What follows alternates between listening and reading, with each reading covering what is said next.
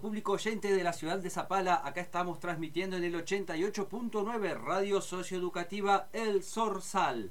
Hoy es un miércoles un poco atípico porque es el público conocimiento que estamos en una jornada de lucha, de paro docente. Hoy se cumple un año de la masacre, del asesinato o la muerte de una colega nuestra, Mónica Jara, en la localidad de Aguada Aguada, Aguada, me pongo nervioso y no me sale. Aguada San Roque.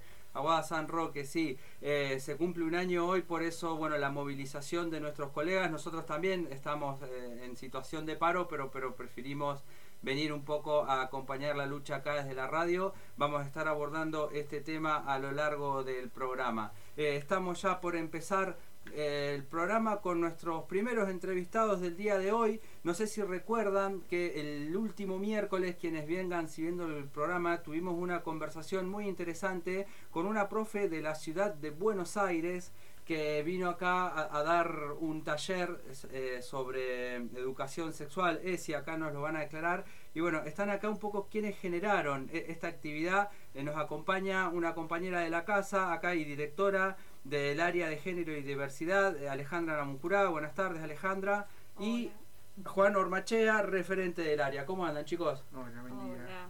¿Todo bien? Buenas tardes. Buenas tardes. No, no, no, fue el mejor clima, ¿no? Para, para esta actividad. ¿Cómo, ¿Cómo transcurrió? Y fue complejo porque, mm, bueno, por la nieve. Así que fue igual, gente. Estamos muy contentos porque... Tuvo convocatoria. Tuvo convocatoria igual. Así que, pero bueno, siempre clima adverso en Zapala, hay que ponerle... Sí, de una. Recordemos el nombre de la profe. Silvina Peirano. Eh, Silvina Peirano, ella, acá, eh, disculpen, eh, pasen, pasen, por favor. Estamos al aire, pero a la gente le gusta esto tipo reality, ¿no? sí, claro. Qué tanta formalidad. ¿Cómo le va, compañera Mariel? Hola, Mario, ¿cómo estás? Relájese, o sea, póngase tranquila. Acá estamos acá recibiendo a nuestros invitados del día de hoy. Todo tranquilo. Sí, nos está contando de, bueno, cómo fue la, la experiencia, ¿no? Este viernes que estaba este taller. ¿Nos recordás el nombre del taller? Sí, eh, vamos a presentarlo. Lo vamos a presentar. No, pero yo lo presenté. Ah, ya lo pre ah, ¿Sí? yo la tenía, ¿eh? ¿Lo, ¿Lo, hice bien, Marce? Marce Berrín en los controles. Está bien, chicos. Nos gusta así, darle un espíritu informal al programa, ¿no? Que esto de empezar todos así, no tan. Así que va a llegar. Y van a llegar más, ¿eh? Pueden, pueden llegar más, así que. Eh, bueno, está, está volviendo, ¿no? Eh, Volvamos, Mario. El, el, nombre del taller era Sexualidades con perspectiva en diversidad funcional. Bien. bien. Yo les traje un fragmento eh, para compartir de Silvina Peirano y poder debatir acerca de los conceptos, qué es lo que escucharon ustedes en las visitas en las múltiples visitas que hizo en la ciudad de Zapala, porque vino acá al instituto, después dio dos charlas más a las 9 de la mañana y a las 5 de la tarde, eh, en Alma Eventos, así que les traje un fragmentito para que lo escuchemos y, veamos de qué, de qué habla ella. Bueno. A analizar. En el Día Internacional de la Discapacidad entrevistamos a Silvina Pairano, que es sexóloga. ¿Quieres saber qué dijo? Veamos este informe.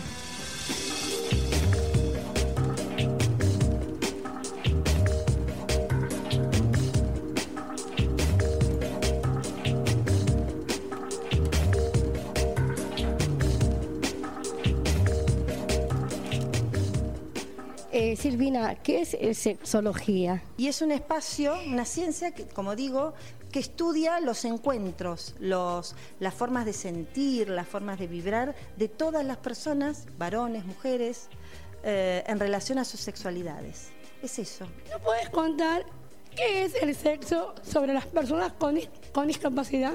Para anticiparnos, yo creo, en principio, que no hay una sexualidad que podamos decir que es solamente particular a las personas con discapacidad. Por eso es tan importante hablar, si se quiere, de sexualidades en plural, para que todos estemos en ese lugar que a todos nos atrae, que a todos nos gusta, que a todos nos interesa, como es la sexualidad. Así que no es solo un espacio para personas con discapacidad, ni una forma de ser sexuales específica. Es una forma en la que afortunadamente estamos incluidos todos y todas. ¿Las personas con discapacidad pueden formar pareja y casarse? Si es su deseo, sí, porque no solamente es una ocurrencia tuya, sino fundamentalmente, yo sé que ustedes trabajan desde este marco referencial, eh, la opción de formar una familia y tener una pareja es un derecho que está avalado nada más ni nada menos como en la Convención Internacional de las Personas con Discapacidad. Y la Argentina es un país que ha adherido a esta convención. Así que de ser el deseo de las personas con discapacidad, independientemente de la discapacidad que tengan, debe ser un derecho garantizado. ¿Qué pasa cuando una, cuando una familia no deja de tener relación? En principio, como lo decíamos antes, que esto está garantizado, que es un derecho que está garantizado por la Convención Internacional de las Personas con Discapacidad. Eso primero, para no pensar que lo que opina mi mamá, mi papá, mi, en mi institución es lo que vale. Entonces, uno, ustedes, nosotros, tenemos que empezar a juntarnos y empezar a pensar juntos estrategias para no creer que los demás tienen la decisión de lo que vos querés hacer. La decisión siempre está en uno mismo. Y, si, y para llegar a una pareja, antes estará bueno hablar de sexualidad, hablar de nuestros deseos, qué queremos. Y si en ese, en ese viaje te encontrás con alguien con la que, que se gustan y quieren ser pareja, lo único que tenemos para opinar, quienes estamos afuera, es cómo vamos a hacer para respaldarlos. Pero no para cuestionarlos, no para no dejarlos, porque eso de no dejarlos siendo personas mayores de edad y aún sin serlo, eso ya quedó desactualizado. Nadie puede meterse en el derecho del otro. Las personas con discapacidad sentimos, se sienten deseos de tener sexo. Yo creo que todas las personas sentimos deseo. El deseo es eh, ese espacio que a todos nos conmueve, nos invita, nos hace vibrar, nos hace sentir, nos hace sentir bien. Pero el deseo es desde que tu mamá y tu papá, tu familia te dejen, por ejemplo, elegir la ropa que te vas a poner desde que soy, desde que soy chica, hasta en otras instancias, como lo que me preguntabas antes, si pueden tener una pareja, digamos, el, el deseo es todo lo que cada uno quiere hacer sin, eh, digamos, molestar al otro, sin que, eh, fundamentalmente con que el otro esté de acuerdo. Pero el deseo, sobre todo, es algo muy personal. Entonces, primero con vos y después vamos a ver si encontrás a otro. Pero primero siempre es un encuentro con vos mismo. ¿Cómo puedo hacer para cuidarme durante una relación? Bueno, los métodos tendrán que encontrarlos vos en principio y si con tu pareja ocasional, afectiva, pero sin duda el uso del preservativo no solamente te garantiza un embarazo no deseado, sino fundamentalmente te garantiza el cuidado de tu cuerpo y el de tu compañera o compañero para que no se produzcan la otra instancia que a veces no nos acordamos, que son las enfermedades de transmisión sexual. Entonces, también es interesante que cada varón, que cada mujer, en este caso con discapacidad, sepa qué método anticonceptivo le va mejor. Porque, por ejemplo, si sos un varón con una discapacidad física que hace que tus manos no puedan colocarte por vos mismo el preservativo, vas a tener que requerir de la ayuda de alguien, si lo necesitaras, tal vez para alguna instancia, tal vez no, o que alguien te enseñe alguna forma que vos solo puedas hacerlo.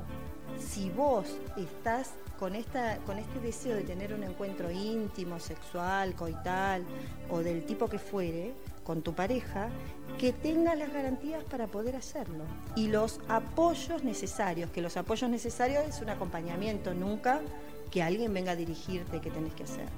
Y me ¿por qué las, personas con discapacidad, los abuelos, que están en asilo, pueden formar pareja? Creo que las personas con discapacidad, las personas adultas mayores, algunas instancias de las mujeres, los niños, les pasa algo en común, que son personas a las que se ha construido como personas dependientes, como personas que no pueden vivir solas, que no pueden tomar decisiones y que hay un otro o una otra que decide por ellos. Entonces, cuando salgamos de pensar eh, o construir a estas personas así, vamos a saber que todas las personas de, independientemente de la condición que tengan, tienen derecho a hacer lo que como adultos que son, en, esta, en este caso que me estás preguntando sobre personas mayores de edad, tienen derecho a hacer no solamente lo que necesitan, sino fundamentalmente lo que desean hacer.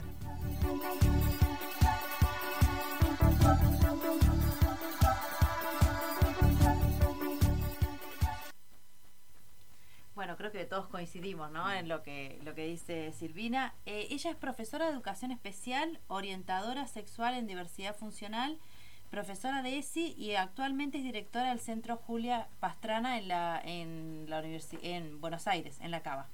Así que como para tener una, una orientación y bueno, escucharla, la verdad que este no da mucho gusto porque habla hacer, hace, los conceptos como mucho más fáciles ¿no? también clarifica no ideas que por ahí si, alguien te las pregunta no te puede descolocar un poco no claro exacto ¿Cómo, ¿Cómo, lo escucharon ustedes? Yo la escuché muy clara en los conceptos, eh, accesible, pero también tenemos que pensar que para lo que nosotros, cada uno de nosotros, los cuatro, por ejemplo, que mm. estamos acá, resulta obvio, para muchos no.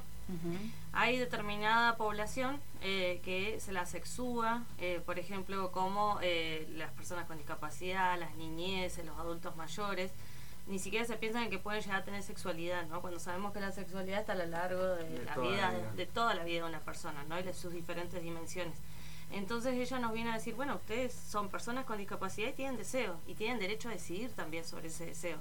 Que lo que pasa con las personas con discapacidad es que se los invisibiliza, no se los ve como sujetos o sujetas de derecho, y básicamente la voz siempre la tiene otra persona, ¿no? Claro. No esa persona con discapacidad, sino mm. otra persona que habla por eso. Por Sigue como muy vigente un paradigma, una forma de pensar la discapacidad que también sucedía, por ejemplo, con las niñeces, que es el paradigma del tutelaje, ¿no? De vos no estás habilitado para decidir por vos mismo, para pensar, para plantearte como un sujeto deseante, entonces yo, en nombre de no sé qué razón, vengo a tutelar tu deseo, a tutelar tu identidad, la conformación de tu personalidad, etcétera y ahora estamos en un estado de derecho, ¿no? Eh, Silvina decía, y Argentina adhiere a la Convención de las Personas con Discapacidad, a la Convención de los Derechos Humanos, de los Derechos de los Niños, ¿no? Y eso menoscaba un poco este paradigma del tutelaje, ¿no? Introduce una posibilidad nueva que justamente es esta perspectiva ética, ¿no? Que trae Cairano, que trajo a nuestra ciudad, de pensar las sexualidades, ¿no? No la sexualidad en singular como algo normativo,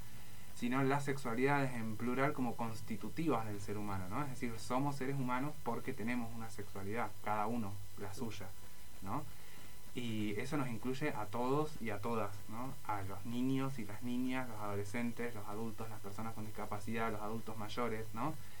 Introduce empezar a, hacerse esos, a plantearse esos interrogantes, a hacerse esas preguntas y bueno, a ver, sobre todo el mayor desafío, qué respuestas damos, ¿no? Porque, sí. Chicos, y para disfrutar fuera del aire, ¿no? Esto fue una conferencia conferencia de prensa, me decían, ¿no? ¿Cómo se generó el clima? Porque las preguntas están muy bien hechas, están muy a, la altura, ¿no? De lo que es eh, una, un encuentro así. ¿Cómo se generó ese clima? ¿Cómo lo organizaron? Y primero y principal, eh, la, la, dirección de atención integral a las personas con discapacidad está compuesta por personas con discapacidad. Así que ellos mismos armaron las preguntas, trabajan también en la Secretaría de Desarrollo Humano, así que se habilitó un cuestionario para que puedan, como cualquier persona, realizar preguntas y sacarse las dudas, básicamente. Ya lo tenían hecho, digamos, los días previos. Sí, sí, se organizó una conferencia de prensa, se, invitó a todos y todas las periodistas de Zapala. ¿Y ustedes pensaron en Silvina porque para visibilizar esta cuestión, o sea, pensaron en ella por eso? Primero que no es común, y Silvina nos dijo que no es común que la, el área de género y diversidad eh, articule con el área de discapacidad. Eh, nosotros pensamos desde un primer momento, primero en fomentar la ESI, porque es una ley nacional que está establecida en el 2006 nosotros acompañamos este proceso como dirección, ¿no? Estamos dando charlas con eje en diversidad, estamos hablando de violencias, de las violencias, de violencia de género, de perspectiva de género. Y cuando pensamos en esta ESI que incluye a todos y todas, pensamos en la discapacidad, ¿no? En las personas con discapacidad. Y ahí articulamos con Karina Pifano, que es una profe recibida acá en el Instituto de Formación Docente número 13, y eh, articulamos para traer a Silvina Peirano. Nos informamos, mm. leímos su trabajo, escuchamos las entrevistas y nos interesó. Porque... Sí, tiene mucho, tiene dos artículos publicados. Uno, eh, yo también estuve investigando. mitología, mitología de la sexualidad especial, el devenir del deseo en mis valientes necesidades. Ese es uno de los artículos que ella tiene publicados y también habla de esto, ¿no? Del deseo y esta cuestión de, de poder preguntarse y repreguntarse como cualquier persona acerca de la sexualidad. Yo creo que eso es lo que es el mensaje que ella lleva en las numerosas eh, conferencias o los escritos. Es como, y además, lo que escuchábamos recién en las preguntas, ella contesta desde, bueno, no, pensémoslo, ¿qué te pasa a vos? Uh Charlémoslo. Es como que se puede armar con la persona, me parece. A mí lo que me pareció interesante de las charlas que, tuvimos el viernes con ella, de los talleres, fue que ella devolvía las preguntas. Claro. No, brindaba una respuesta, una receta de primer paso, segundo paso, sino es como, bueno, a ver, ¿no? Lo ponía sobre la mesa y nos puso a pensar a todos, ¿Y qué es lo que siempre trabajamos en, como en educación especial, ¿no? Mm. tener, más que nada en el profesorado de educación especial. Es como el docente tiene que tener las herramientas para, no, en realidad no. Pensémoslo, veámoslo, ¿no? Este, eh, respetando, respetando la singularidad de exacto, cada caso, la exacto. de todas las personas. Claro. Y, y se plantea esta cuestión de no se van a ir con una receta de acá Exacto. Porque las estrategias, las metodologías o lo que podemos llegar a utilizar para enseñar una ESI inclusiva va, va a surgir también desde la individualidad, la singularidad de cada persona, qué podemos hacer eh, eh, eh, contextualizándolo en el lugar, en la ciudad, en el ámbito, en todo, en el sistema educativo. Así que estuvo muy bueno porque era como no te doy una respuesta, vayámonos con un montón de interrogantes también. Y eso se ve en, lo que dice ella, ¿no? De, esto. Eh, me, gustaría hacer un paréntesis en el medio comentar que la profe vino el día anterior acá al instituto. Lo había comentado en el programa cuando la entrevistábamos, ¿no? Que la llevamos a Buenos Aires, que quería venir a conocer porque acá hay un profesorado de educación especial, quería conocer las instalaciones, la gente, y tuvieron una charla muy buena con Soledad Diego, nuestra compañera, que bueno, que están en, este tema inmersas hace muchos años, ¿no? Incluso por, momentos a mí personalmente se, se me escapaba ya la, lo profundo que, que indagaban ¿no? en las cuestiones relacionadas a leyes, a educación especial, digamos, pero bueno, fue, eh, fue cuando empezó a pudrirse el clima, digamos, ¿no? que se habían suspendido las clases ya ese jueves. y, sí, qué complejo justo el clima, Por eso, claro, por eso por ahí no, no, éramos muchos, seguramente hubiésemos sido bastante más, pero fue, fue muy interesante y, sobre todo que, que hice este paréntesis para destacar la apertura de ella, ¿no? De, venir a conocernos, de venir a ver, de compartir su experiencia, de, también de preguntarnos a nosotros, digamos, de nosotros también poder compartir acá cómo es transitar esta formación, así que e, eso quería comentar. Sí, y que, que muchas veces cuesta, esto que decías vos, Ale, de, que cuesta pensar, ¿no? La discapacidad. De hecho, eh, nosotros tuvimos una jornada el lunes, que por ahí estaría bueno comentarle, ¿no? Un poco a la audiencia, que esto empezó a enlazar, enlazarse conceptos relacionados con la discapacidad y bueno, surgían esto de las recetas, las herramientas, yo no sé cómo hacer, y muchas veces en los profesores eh, la desesperación también que, que, hay en base a eso, a no saber y a cerrarse en, en no tomar eh, a la persona con discapacidad, o sea, hasta ese punto, ¿no? Entonces me parece que eh, lo que decía Silvina, estamos en la Convención de los Derechos, ¿no? Entonces como no se puede prohibir a la persona con discapacidad que estudie en un nivel superior, o sea, como que cuesta todos estos conceptos, cuesta pensarlos. Para mí, eh, molesta también. ella decía, molesta a esta persona con discapacidad que empieza a tener voz, que empieza a hacer valer sus mm. derechos y que dice, yo quiero hacer llegar un terciario o hacer un profesorado o hacer una carrera universitaria, por todas las barreras que le tiene el sistema educativo, la sociedad en sí, ¿no? que termina siendo excluyente para un montón de personas, como hablábamos la otra vez. Pero eh, también esta cuestión de que se sale de esta persona con discapacidad sumisa, que no tiene, que no, que no, no pelea por sus derechos. Entonces cuando llegan acá y dicen, yo también tengo derecho a la educación, molesta, empieza a molestar. Socialmente empieza a molestar. Porque era lo que decía ella, tenemos este imaginario social de las personas con discapacidad como angelitos, infantilizados, ¿no? Eh, asexuados. Mm. Y ella te viene a, desestructurar todo esto. O sea, y, bueno, y, molesta. Y molesta a muchos profesores y profesoras también.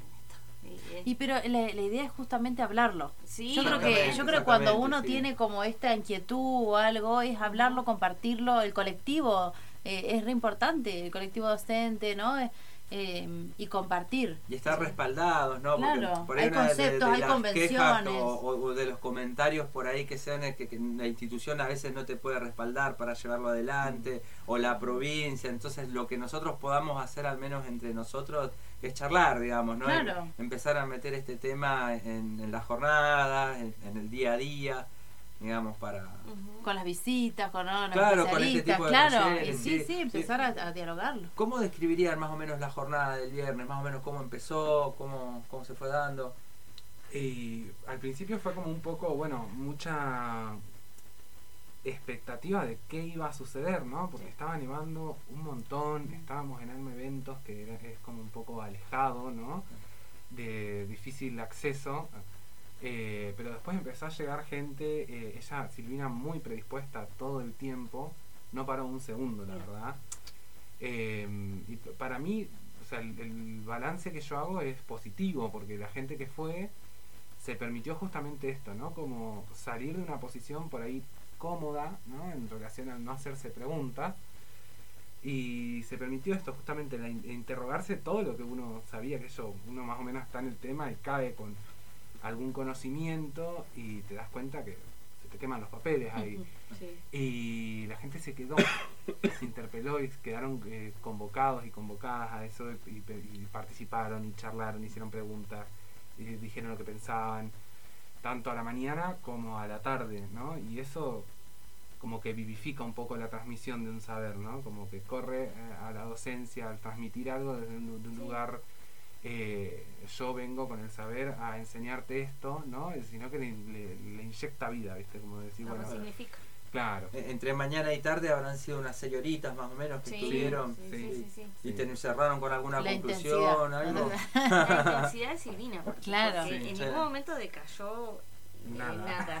claro, fue como bueno. E incluso la tarde se potenció porque mm. en una de las preguntas ahí bueno, primero que te interpela mucho con la imagen ella, ¿no? Y era mm. como, ¿dónde están incómodos? ¿Qué sienten? Y cuando vos te preguntan eso, ¿cuándo te preguntan eso en, una, en un taller, en una conferencia? ¿Cuándo te interpela ese conferencista o ese tallerista y te dice, che, ¿cómo te sentís con la charla? Y nosotros quedamos como... Hizo una pregunta súper particular que fue fantástica. Eh, ¿En qué parte del cuerpo sienten esto? Ah, como registren, registren eso está buenísimo porque abre otra dimensión completamente nueva al estar ahí en una charla, ¿no? Al habitar un taller. Para mí eso fue fantástico. Sí, que deberíamos preguntarnos eso nosotros en, acá en el profesorado también, eh, de esta cuestión de qué sentimos en el aula cuando está esa persona con discapacidad, que es lo que planteaban muchas compañeras no de educación especial. Porque también está bueno, ¿no? Ponerlo en palabras, dónde lo mm. sentimos, qué sentimos, ¿no? Y en la segunda parte de la jornada eh, se habló de un tema que, que, es complejo y es controversial, que es de la asistencia sexual también, del asistente sexual. Así que estuvo muy bueno porque ahí se puso bastante picante. Sí, sí, sí, sí. Yo eh, no conocía mucho sobre el tema de la asistencia sexual me fui con una idea más o menos de qué es y con un montón de preguntas, ¿no? Porque te interpela justamente. No, no, ahí Yo es la primera vez que lo escucho, por eso. Ah, bueno, no, no, ¿Quieren que Tendríamos que haber estado en la Marcela también puso la cara diciendo yo también, digamos. ¿Qué es la asistencia bueno, sexual? Así quedamos todos. Claro. ¿Qué sería, eh, si se puede? Yo, bueno, el asistente sexual para Silvina es necesario, muchas personas con, que tienen alguna discapacidad, para eh, o concretar esa relación sexual eh, para ayudarlo. Claro, que eh, decía en la charla también, ¿eh? el preservativo, ayudar. Claro, porque, o sea, siempre pensamos en los métodos anticonceptivos, por ejemplo, pero si vos no tenés las dos manos, por ejemplo, ¿cómo te mm. pones un preservativo? Claro, claro, sí, sí, Y son preguntas que vos decís, nunca me la hice, claro, porque tengo la, el privilegio de tener no, que ella decía eso, ¿no? De que, de que depende de qué discapacidad tenés, esto de individualizarlo mucho también. Y amplió un poco el concepto de la asistencia sexual eh, junto con el concepto mismo de la sexualidad, ¿no? no solamente referido al acto sexual, sino a la constitución de una sexualidad a lo largo de toda la vida, de la imagen corporal, del cuidado del cuerpo, de la autoestima, de reconocer y poder habitar ese cuerpo sexuado, ¿no? Habló de la sexuación también de los cuerpos. ¿No? de este constituirse en humanos a través de, de esto y, el asistente o la asistente sexual a lo largo acompañando ese proceso, ¿no? Eh, revivificando esa imagen, ese cuerpo a través de una caricia, de una conversación, de un espacio para poder habitar eso y eso es como súper sé. No, de una que es muy interesante. Claro, porque nosotros pensamos en la sexualidad que en un hecho, en un hecho consumado que es la penetración y la sexualidad implica un montón de cuestiones, ¿no? Desde lo que dice Juan, desde una caricia, desde estimular determinadas partes del cuerpo, desde un abrazo, algo que eh, lo que nos decía Silvina es un sentir que lo podemos tener todas las personas, pero que muchas veces eh, está vedado para las mm. personas con discapacidad, ¿no? Eh, porque se niega la sexualidad porque ellos no tienen derecho a tener novio, porque nadie se puede enamorar de ellos, porque un montón de cosas, porque no pueden tener relaciones sexuales, porque si tienen una pareja los va a utilizar o los quiere aprovechar. Entonces tenemos un montón de preconceptos, ¿no? Eh, que básicamente eh, recaen sobre esa persona que tiene una discapacidad, ¿no? Entonces, bueno, nos viene a interpelar de esa manera y quedamos como... ¡ah! Yo sigo pensando por ahí, no sé, me estoy y, eso y me cae alguna idea de lo que Claro, del asistente, ¿cómo lo planteaba ella? Como una especie de... Desde esta manera. De, como la persona que elija de, salud o de educación. Muchas dice que eh, nos sorprendió a nosotros las personas que son asistentes sexuales, porque mm. en ese día nos preguntó usted, ¿serían asistentes sexuales? La mayoría claro, venía con una lista de preguntas, por ejemplo, ¿crees que es necesaria la asistencia sexual? ¿Crees que es un derecho como tranqui y de pronto bomba, tipo, serías asistente sexual y ahí fue como, wow, claro, hay que pensarlo posta esto, no, una mera cuestión Pero incluso un, un joven convencional también a veces puede necesitar, digamos, una asistencia. Y ella lo, planteó en las personas con discapacidad, ¿no? Pero de, mm, nosotros, ella nos decía que, que siempre se piensa en la imagen de que de una trabajadora sexual, por ejemplo. No es así. Puede ser una enfermera, enfermera, eh, bailarina. Dijo que había un montón de personas que eran asistentes sexuales. Yo creo que el vínculo que tenga con la persona con discapacidad, porque el vínculo me parece como súper importante también. Total, no, puede ser cualquier persona también. Siempre pensamos, cuando hablamos de, asistencia sexual, lo primero que se nos viene a la mente es esta figura del trabajador o de la trabajadora sexual. Que está arraigado justamente en esta concepción de la sexualidad como el acto sexual de la penetración entre un hombre y una mujer y punto. ¿no? Cuando amplias un poco eh, los conceptos, cuando empezás a diversificar un poco, te das cuenta que no, que es muy amplio, que no necesariamente, o sea, que puede ser eso, sí, pero también puede ser un montón de otras cosas, ¿no? Y se construye caso por caso, digamos, ¿no? Uno por uno, eh, que eso complejiza también más. Eh, Exacto, claro, el, vínculo, cómo es la persona. vamos a dejar de escuchar estas cuestiones. Chicos, y eh, en cuanto a los asistentes, que la verdad haber ido el viernes es sumamente meritorio, que, más o menos docentes, estudiantes, familias, ¿qué, ¿qué había? Eh, bueno, habían personas con discapacidad, mm. que eso es importante. Eh, está mucho personal de la Secretaría de Desarrollo Humano. Eh, teníamos nuestras operadoras, que es mm. fundamental, porque son las que trabajan en territorio, son nuestros ojos en el territorio. la Defensoría del Pueblo fueron docentes de la escuela número 5, Suyay, algunos docentes de acá, el profesorado, así que no sé si un grupo variado, sí. Eh, personas también de ah, eh, personal del hospital Zapala, trabajadoras sociales. Eh, ¿qué más? fueron de jardines maternales docentes jubiladas como bien heterogéneo es bueno no un espectro importante y, diversificado de, de, profesiones de lugares de trabajo así que la verdad que Lamentablemente el clima nos jugó en contra porque mm. habían 189 personas inscritas y, desde Plotier, Neuquén, Cutralcó, Mariana Moreno, Las Lajas, Loncopué, mm eh, habíamos pensado como un evento bastante importante. Y para el lado de Cutra le estaba cortado casi directamente. y para las ni hablar. No, fue joda. Pero bueno, estuvo muy bueno, la mm. verdad. Y la verdad, y lo lindo que todos se fueron contentos. O sea, ninguno mm. se fue ofendido, ninguna porque hablar de estas cosas molesta o incomoda y la verdad que estuvo bueno. Sí, y aparte ella siempre muy respetuosa. Pero también convoca. No, también convoca. porque si no, no vas, digamos. Exacto. Exacto. Sí, ella como muy respetuosa todo el tiempo. Por ejemplo, bueno, yo tengo unas imágenes, ¿las quieren ver? Ah, claro. Tengo unos videos. ¿Están para verlos o piensan que ya es como demasiado? Y eso, eh, la verdad es que interpela, sigue interpelando también, ¿no? porque te hace preguntar, y quiero verlas, y no sé, y sí, bueno, todo el mundo dijo que sí, y efectivamente eh, las vimos pero me interesa rescatar eso, ¿no? Como el respeto de ella al consentimiento, ¿no? Incluso en un taller. Sí, y cómo ponderó, por ejemplo, eh, el interior eh, mm. del país, ¿no? Porque dice, ustedes se piensan que nosotros le venimos a dar una charla o venimos a, claro. a, darles conocimiento. Y cuando fue a la escuela a Suyay y vio los recursos que tenían con las que justamente lo hicieron profesoras de acá del taller de ESI Gisela Méndez por ejemplo Carolina Quiroga compañera nuestra del profesorado. La invitamos a Gise pero yo huyó favorita con la radio. No pero bueno eh, cuando ve esos recursos ella dice ¿qué? esto se molestan en hacer esto no se compra dice. ¿entendés? y es como qué importante para nosotros y nosotras no eh, ver que estamos laburando lindo acá. Eh, y bueno eso ponderar el, estos espacios de encuentro y cómo ella también pondera ¿no? lo que estamos realizando desde el interior, ¿no? Así que fue muy linda el recorrido que hicimos eh, acá, cómo conoció las diferentes instituciones cómo respetó ¿no? el contexto de cada lugar, así que la verdad que yo ¿Cómo se cansó? sí, no, pero pasa eso, lo dijo todo el tiempo. Viene con una energía, una cuestión de, decir, bueno, acá este trabajo y trabajo mucho. O sea, salió a las 3 de la mañana de Buenos Aires, llegó acá a las 7. A las 11 de la mañana. A las 11 de la mañana, a Neuquén llegó a las 7, a las 11 llegó acá y ahí arrancó y no paró más. O sea, Todo esto con la nevada. Con la nevada que empezó el jueves, ¿no?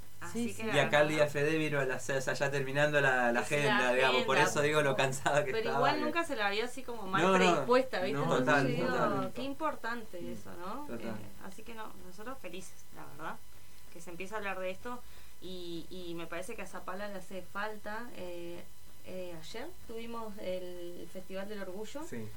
Y la verdad que ahí nos dimos cuenta que hace falta hablar de ESI, hablar de diversidad, hablar de perspectiva de género la cantidad de mensajes de odio que recibimos, porque es odio, eh, yo digo, hace falta muchas cosas en Zapala. ¿Por dónde Ale reciben? Eh, bueno, por las redes sociales, que viste que cualquiera que, hay que ser muy valiente, ¿no? Así, con un perfil trucho, eh, Bueno, fue, a nosotros no, nos interpeló y nos puso muy contentos también, porque salió muy lindo el festival también con ráfagas de ciento. Nosotros no pegamos una. No, no. Avisen el próximo evento que Superaron todo tipo de obstáculos. No, yo creo que llegamos al salón y el viento estaba fuertísimo. Empezamos como a, ambientar el salón, se corta la luz. Claro. Eh, como todo muy. Sí, superaron todo. Y igual se hizo y fue gente y expusieron artistas de, de, nuestra localidad que aprovecho para agradecerles públicamente a Joaquín, a Max, a Natalia y a las cantoras zapalinas que nos acompañaron. Eh, expusieron eh, su arte que es hermoso así que fue como muy muy lindo muy emotivo porque sí nosotros venimos de dos jornadas muy lindas y de hablar cosas que muchas veces molestan pero que son necesarias no, desde que eso es lo más importante, lo necesario, digamos, que moleste, bueno. Chicos, ya que estamos, ¿no? Cuéntanos qué es el área de género y diversidad, qué otras cosas nos pueden contar, cómo empezaron. O sea, bueno, porque todo esto empezó por este evento del viernes, ¿no? Pero vienen de antes, ¿qué perspectivas tienen a futuro? Bueno, eh, nosotros eh, pertenecemos a la Secretaría de Desarrollo Humano, la dirección se llama Dirección de Género y Diversidad, y nosotros hacemos un abordaje integral a situaciones de violencia, de género, hacemos un acompañamiento, hacemos asesoramiento y derivación responsable de determinadas situaciones. Em, nosotros adherimos a dos leyes provinciales, la 2785-2786, una es de violencia intrafamiliar y otra es de violencia hacia las mujeres. Así que nos toca todo lo que es, primero el abordaje, si nos pide, si nos requiere la justicia, básicamente, y segundo lo que es promoción y prevención de derechos. Así que en eso incluimos todo, charlas, lo que pasó con Peirano, traer referentes, mm.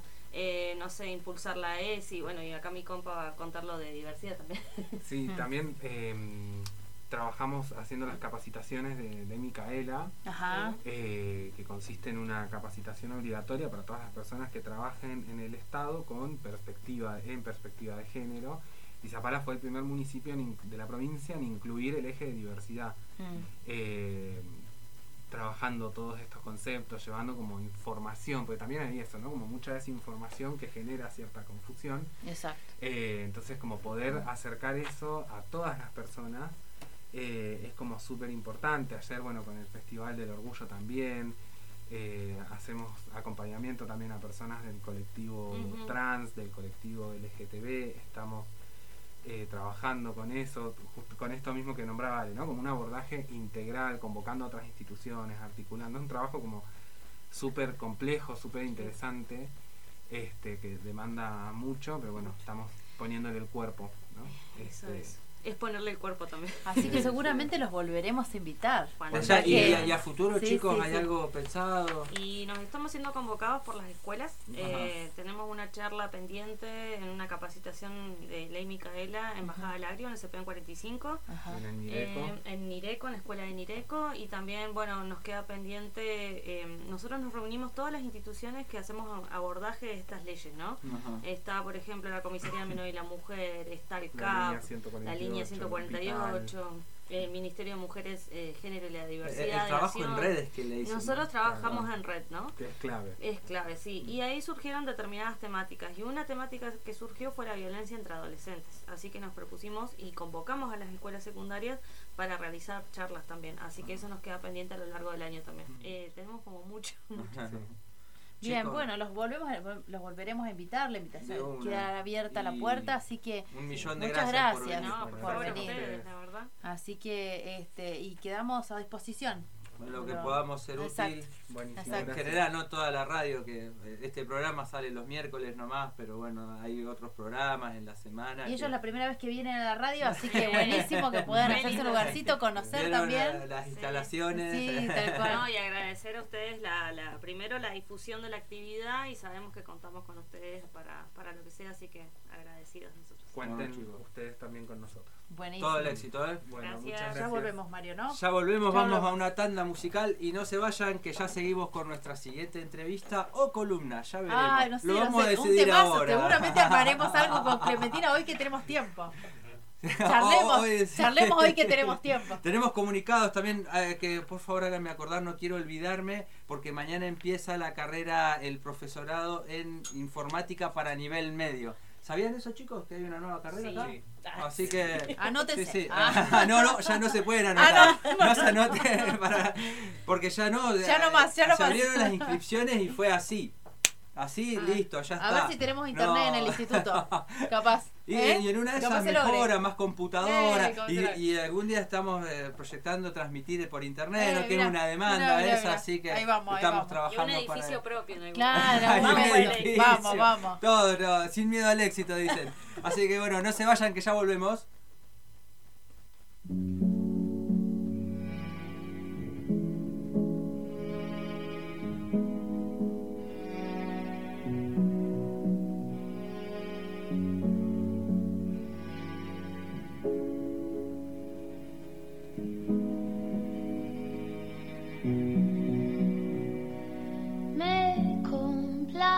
amarte, disfruto acariciarte y ponerte a mí.